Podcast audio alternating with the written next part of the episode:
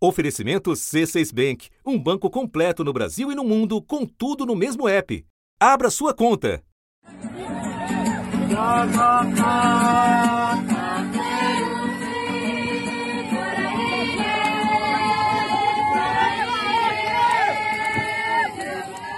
A gente não vai permitir isso. Damos conta porque nós estamos lutando pela vida da nossa população e não admitimos nenhum retrocesso. Para que, que nós estamos aqui? Nós não estamos aqui em busca de um benefício. Estamos aqui para brigar pelo nosso direito. De norte a sul do país. A gente não está aqui atrás de minério, de riquezas. A gente quer simplesmente viver bem nas nossas terras indígenas. Terra, para nós, tem uma, uma, um significado muito grande. Terra é nossa mãe. Em aldeias, estradas, ferrovias, Gente, um protesto de lideranças indígenas interdita totalmente a rodovia dos Bandeirantes no sentido capital, aqui na cidade de São Paulo. Na região do Vale do Pindaré se repetiram os bloqueios na ferrovia Carajás. Índios Pataxó de Porto Seguro ocuparam a sede da FUNAI no município. Indígenas de Altamira, na região sudoeste, protestaram pelas ruas da cidade. E na capital federal. Estamos aqui com o Levante pela Terra, um acampamento que foi iniciado pelas lideranças indígenas da região sul e sudeste e que agora já se somam aqui lideranças indígenas de todas as regiões do país. Indígenas de dezenas de etnias protestam há semanas contra um projeto de lei que altera profundamente regras de demarcação de terras e outros direitos indígenas. O projeto prevê a interrupção de novas demarcações de terras e exige a comprovação de que a ocupação da terra ocorreu até outubro de 1988, quando houve a promulgação da Constituição Federal. Também flexibiliza o uso exclusivo de terras pelas comunidades indígenas. Em Brasília, onde mais de 800 indígenas estão acampados desde o dia 8, uma manifestação teve desfecho violento. De um lado, bombas de gás foram lançadas pela polícia. De outro, indígenas atiraram flechas contra os policiais. Ao menos seis pessoas ficaram feridas. Três indígenas, um policial militar flechado no pé, um policial legislativo atingido por uma flecha na coxa e um servidor da Câmara. Hoje em Rosa, para quem ontem jogou bomba de gás lacrimogêneo nas nações indígenas. A situação se acalmou e os protestos continuaram. Mas mesmo assim. O projeto foi aprovado por 40 votos a 21 na Comissão de Constituição e Justiça da Câmara. Depois segue para a votação no plenário da Casa. Agora os índios querem convencer os parlamentares dos riscos de aprovar o projeto. A gente quer dizer aos deputados federais que não vote nessa APL. Essa PL é um genocídio aos povos indígenas, é um retrocesso aonde nós né, temos anciões, crianças, é, mulheres, né, que precisa de sobreviver. E essa PL passando, ela, ela tira muito dos nossos direitos. Ela não vai passar, ela não pode passar. Da redação do G1, eu sou Renata Loprete e o assunto, hoje com Natuza Neri, é o levante indígena contra mudanças na demarcação de terras de onde veio e o que prevê uma proposta tirada do fundo do baú pelo governo Bolsonaro e por que tantos povos estão unidos para tentar impedir o seu avanço. Comigo neste episódio, duas convidadas. A advogada Samara Pataxó, coordenadora jurídica da Articulação dos Povos Indígenas do Brasil, e Délis Ortiz, repórter da TV Globo em Brasília.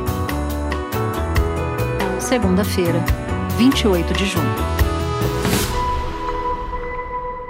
Delis, esse projeto de lei não nasceu ontem, né? Hoje, relatado pelo deputado Arthur Maia, que é do Democratas da Bahia, o projeto começou a tramitar há 14 anos. Então eu queria te pedir para resumir para nós essa longa trajetória e o que aconteceu na Comissão de Constituição e Justiça. Pois é. Via de regra, Natuza, projetos polêmicos se arrastam mesmo, né? A proposta ela foi apresentada em 2007 pelo então deputado Homero Pereira, do PR de Mato Grosso, com apoio pesado da bancada ruralista. Em 2008, a Comissão de Agricultura aprovou o projeto e usou o argumento do, dos ruralistas de que, do jeito que estavam os processos, qualquer terra poderia virar reserva indígena. Hoje tem 13,8% do território brasileiro é reservado para os indígenas, né? Em 2009, o projeto não passou no crivo da Comissão de Direitos Humanos. A maioria entendeu que se tratava não de salvaguardar os direitos, mas de um instrumento de postergação do processo de demarcação de terras. Então, é, não, não passou. Em 2018, houve uma tentativa de aprovar o projeto na Comissão de Constituição e Justiça, que é onde está o, o, tá o projeto agora, né? Mas essa proposta foi arquivada em 2018. E agora, né? No, no mote lá da vamos passar boiado enquanto tem pandemia, como dizia o Ricardo Salles, foi desengavetada. Esse, esse avanço para que sejam os índios que, de maneira diferenciada, tenham a possibilidade de escolher os diferentes graus de interação com o restante da sociedade. Esse ponto eu reputo como uma libertação e o reconhecimento da cidadania do índio. E quais são os pontos principais dessa proposta, Delis? É um projeto que mexe com a demarcação de terras, impõe um marco temporal sobre o direito dos indígenas à posse de suas terras. Hoje isso é feito por iniciativa da FUNAI, constitucionalmente é só o executivo que pode fazer isso, né? Então é aberto um processo administrativo, uma comissão multidisciplinar prepara um relatório de identificação e delimitação, o processo dispensa comprovação de uso e posse em data específica, porque se parte do pressuposto que os indígenas são os verdadeiros donos originários do território brasileiro, né? Então é uma questão só de confirmar o que originariamente a Constituição considera que já pertence a eles, né? Então, o projeto 490 ele estabelece que só serão consideradas terras indígenas as que já estavam ocupadas por eles na data da promulgação da Constituição em 5 de outubro de 1988. Já pensou? Passou dessa data, tem que ter comprovante de posse. Hoje, para demarcar uma terra indígena, é preciso a abertura de um processo administrativo na FUNAI, com a elaboração de um relatório de identificação e delimitação feito por uma equipe multidisciplinar, inclusive com um antropólogo. E não é preciso comprovação de posse em data específica. E a proposta também proíbe que as áreas já demarcadas sejam ampliadas, flexibiliza o direito dos povos isolados, permitindo que haja contato com eles. A própria FUNAI reconhece que existem hoje pelo menos 114 registros de povos isolados, principalmente na Amazônia Legal. O que, que é isso? São comunidades que não querem contato com a gente. E não querem contato porque já foram vítimas de massacres, de hostilidades, de violências. E internacionalmente se aceita a tese de que eles têm o direito de permanecerem isolados. E abre a porteira para o garimpo e outras atividades econômicas em terras indígenas. E nós somos contrários, porque as novas terras não vão ser demarcadas, vão diminuir nossos territórios, vão permitir que madeireiros e invasões continuem invadindo nossas terras e dando legalidade à mineração. Tem uma outra coisa que é as terras reservadas, que não são terras tradicionalmente ocupadas, são outra categoria. Essas terras reservadas é, para os índios, elas podem ser ocupadas hoje por os índios, elas podem voltar para a União. A União pode tomar dos índios se achar que os índios perderam as suas características culturais. Isso também é outra subjetividade. E sobre esse ponto, Delis, da demarcação, das mudanças nas regras de demarcação, vale a gente lembrar aqui uma informação sobre o novo ministro do Meio Ambiente, Joaquim Leite, que entrou no lugar de Ricardo Salles. A família dele reivindica na justiça um pedaço da terra indígena Jaraguá, em São Paulo. Pode falar um pouquinho mais para a gente sobre essa disputa? Joaquim Leite ele está no Ministério do Meio Ambiente desde 2019, a indicação de Ricardo Salles, ou seja, faz parte da mesma equipe de, do ministro que acabou de sair. E antes disso, Joaquim Leite ele administrava uma fazenda de café. Fez isso por nove anos. Lembrando que ele é de uma família de fazendeiros de café que briga na justiça por uma área, essa que você falou, em São Paulo. Essa área é um pedaço da reserva indígena Jaraguá. Vladimir Neto fez uma reportagem para o Jornal Nacional sobre isso. Documento da FUNAI obtido pela TV Globo revela que nos anos 80, a família do atual ministro exigiu que a FUNAI retirasse os marcos físicos do processo demarcatório da área indígena Jaraguá. O processo de demarcação dessa área até hoje não foi concluído pela FUNAI. Detalhe importante, é, Natuza, é que Joaquim Leite ele esteve por 25 anos como conselheiro da Sociedade Rural Brasileira. Então, tire suas conclusões. Ele, no mínimo, é parte interessado nessa história toda, né, Delis? Interessado sem se declarar impossibilitado, né? Impedido, exatamente. E Delis, para terminar, da sua apuração, qual é o clima na Câmara dos Deputados e a chance do texto ser aprovado? Bom, Natuza, nós vivemos um tempo onde a gente desconfia de tudo e não duvida de nada, né? Então, se você considerar que o governo Bolsonaro tem um discurso mais para madeireiro, garimpeiro e latifúndio, e latifundiários, né, declaradamente ele defende a exploração em terras indígenas.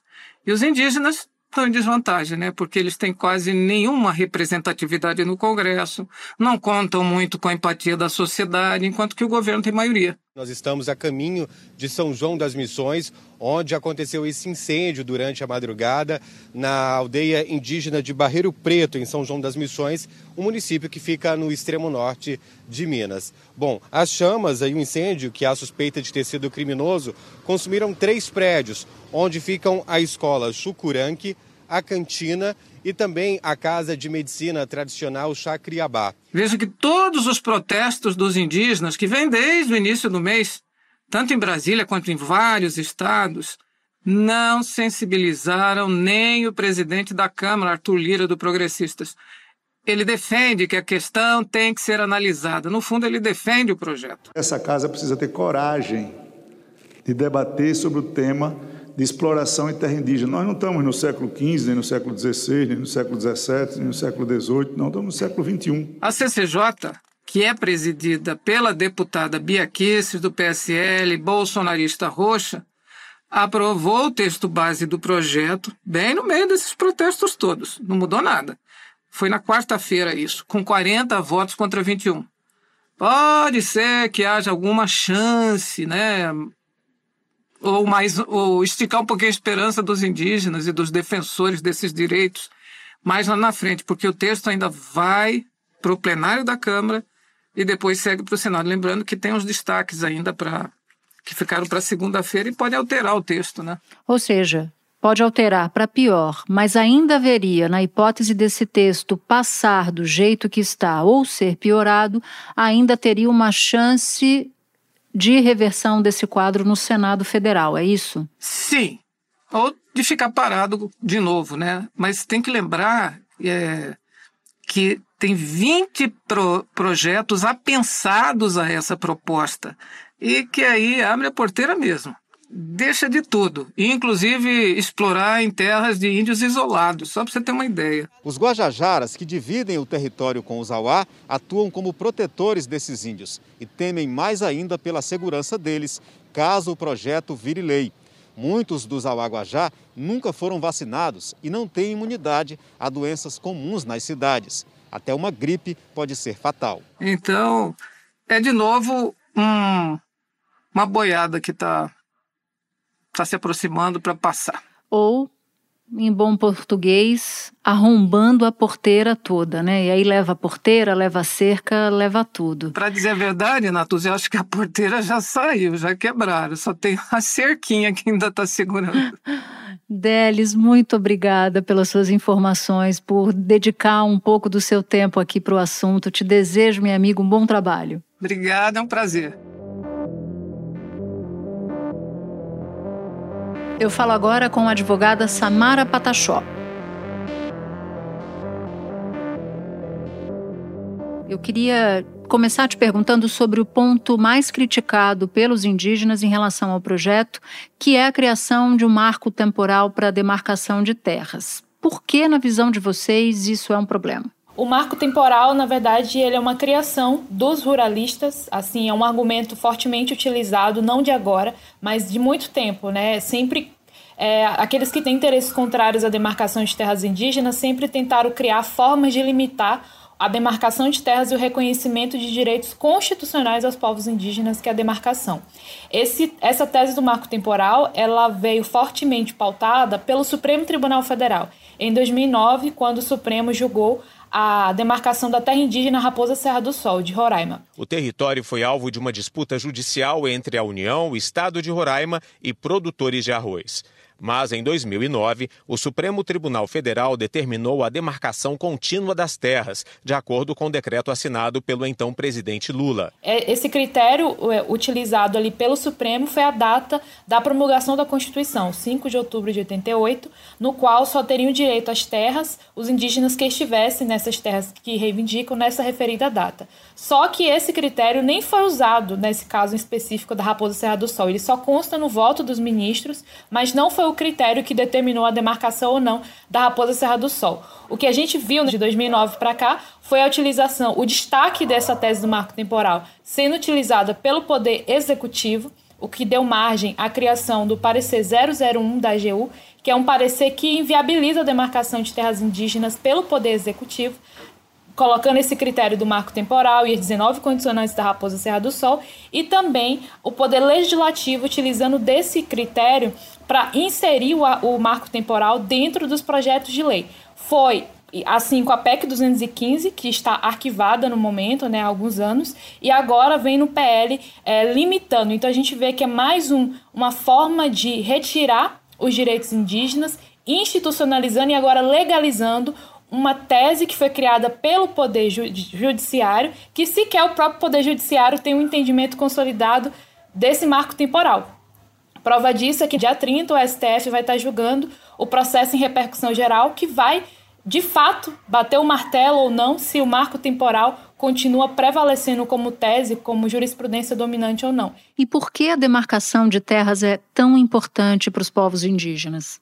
Então, falar de demarcação de terras indígenas é falar de condição de vida, é falar da continuidade existencial dos povos indígenas. A gente não vai permitir isso porque as terras indígenas têm que ser de uso dos indígenas. A gente tem que tratar a terra indígena como o usufruto próprio, com o intuito do bem viver. Isso eu falo na condição não apenas de jurista, de advogada, mas sobretudo enquanto uma mulher indígena que cresceu, né, entendendo a importância do território para mim, para o meu povo e também para os povos indígenas. Embora sejamos diversos, temos cerca de 305 povos indígenas diferentes em diferentes re regiões, com históricos e necessidades diferentes, há um ponto que nos une, que é a reivindicação pela efetivação dos direitos territoriais que está na Constituição. Por conta dessa relação histórica ancestral que nós temos e não é à toa que esse é um direito consagrado na Constituição, está protegido como cláusula pétrea, como um direito que não pode está aí a, a, a, disposição de critérios ou discricionalidade de governo A de governo B. É uma cláusula pétrea, é uma política de Estado, não é uma política de governo. E infelizmente não é isso que tem acontecido nos últimos anos e agora nesse governo Bolsonaro, pior ainda, nenhuma terra demarcada e pelo contrário, querem é desmarcar as terras que já estão demarcadas e inviabilizar completamente futuras demarcações. O texto do projeto, Samara, também autoriza atividades econômicas em terras indígenas pelas próprias comunidades, mas também com contratação de terceiros ou contratação de cooperação entre indígenas e não indígenas. O relator do texto diz que é inconcebível que indígenas ocupem mais de 13% do território nacional e, em grande parte, vivam em, e aqui eu estou reproduzindo as palavras dele, condições indignas de miserabilidade. Eu queria a sua avaliação sobre esse argumento. Bom, esse argumento não é um argumento isolado do relator do, do substitutivo do PL 490, mas ele vem fortemente aí sendo reforçado por diversos apoiadores do agronegócio, que é a base, né, os apoiadores do atual governo. Esse argumento ele vem cheio de preconceito e distante da realidade dos povos indígenas. É uma violência. Eu acho que a gente está mais uma vez testemunhando um problema que terá repercussão ambiental. As áreas mais protegidas do Brasil, fauna e flora, água limpa, são aquelas que hoje é, têm territórios indígenas. Esse projeto, se tramitando sempre com sinal verde, a gente vai ver a gravidade, a dramaticidade de duas violências contra o meio ambiente e contra esses povos. Falar dessa questão da exploração das terras indígenas, o desenvolvimento, como os indígenas usufruem dos seus territórios, é uma questão nossa, né? Eu acho que não é o Estado brasileiro que vai intervir ou ditar os moldes como os povos indígenas devem viver nas suas terras. Esse argumento de que somos donos de 13% do território e que ainda vivemos em situação de vulnerabilidade ou de miséria, como reafirmo, é, é porque esses parâmetros eles são tidos a partir da visão do não indígena, da sociedade em geral, que é, os, in, os não indígenas têm um parâmetro de desenvolvimento, de, de, de produção e de exploração econômica que não cabe e não, e não compete a nós é, também nos encaixarmos nesse modelo né, capitalista, nesse modelo liberal, nesse modelo branco de produção. E esse ponto da, da produção, da exploração, da abertura das terras indígenas para diversas formas de desenvolvimento, entre aspas, é algo que tem que ser feito é, levando em consideração essa pluralidade e as diversas formas que os povos indígenas se relacionam e, e têm né, o seu modo de ver o que é o desenvolvimento, o que é o desenvolvimento sustentável. Tem povos indígenas que hoje são cooptados e assediados pelo agronegócio, pelo garimpo, né, e, que é uma atividade ilegal, a mineração em terras indígenas, enfim. E aí são minorias, né, são pequenos grupos de indígenas que são cooptados e essa fragilidade acaba também é, trazendo cisão né, entre indígenas e, e, acaba sendo um ponto que aqueles que querem se aproveitar desses indígenas acabam também causando discórdia. E nós não somos atrapalha progresso do país, é importante ressaltar isso. Nós queremos que tenhamos condições dignas de vida. E isso é produzindo ou não em nossas terras. Mas isso é a gente que vai decidir o que, que a gente quer fazer em nossas terras e não cabe intervenção desses terceiros que querem impor as suas formas e visões de mundo sobre a nossa visão, a nossa cosmovisão e a nossa relação com nossos territórios. Samara, e por fim, o acampamento em Brasília não é só contra esse projeto de lei, mas contra outras propostas no Congresso. Quais são as principais e por que os indígenas, no geral, se opõem a elas? Eu acho que as pessoas sempre se perguntam se está na pandemia, por que os indígenas estão em Brasília nesse momento? Por que, que eles estão lá? E é importante ressaltar que o que levou muitos indígenas a saírem de diversas partes desse país para irem a Brasília é justamente aquilo que vários movimentos sociais têm dito e o que está diante dos nossos olhos. Chegamos numa conjuntura que o contexto político do país se tornou mais grave mais letal do que o próprio vírus.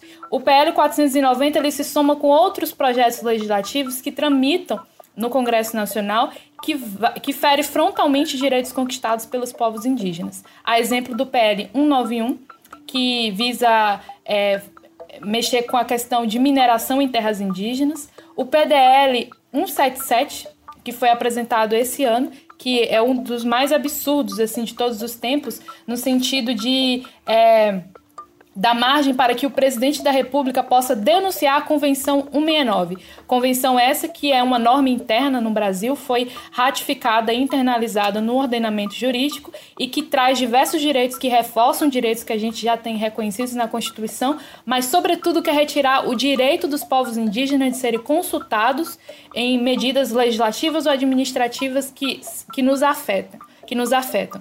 Então, quando a gente analisa toda a conjuntura e diversos projetos de lei que tramitam hoje no legislativo, a gente não vê que esses projetos não têm nada de bom e não beneficiam os indígenas de maneira nenhuma, pelo contrário, são verdadeiros retrocessos inconstitucionais e que também batem de frente com normativas internacionais que resguardam nossos direitos. Então, por isso que há o Levante pela Terra em Brasília nesse atual momento e também porque estamos na iminência do julgamento no STF do processo que vai julgar o futuro das demarcações de terras indígenas no Brasil. Samara, eu te agradeço muito por todas as suas explicações aqui no assunto. Bom trabalho, boa sorte para você.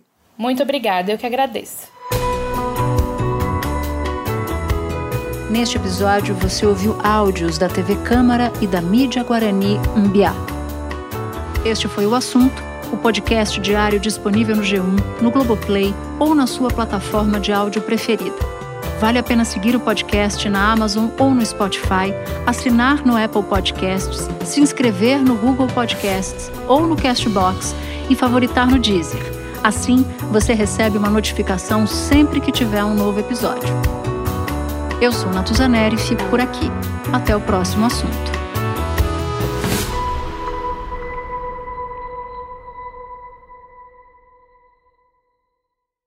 Você no topo da experiência financeira que um banco pode oferecer. Escolha um banco completo no Brasil e em qualquer lugar do mundo. Abra sua conta no C6 Bank.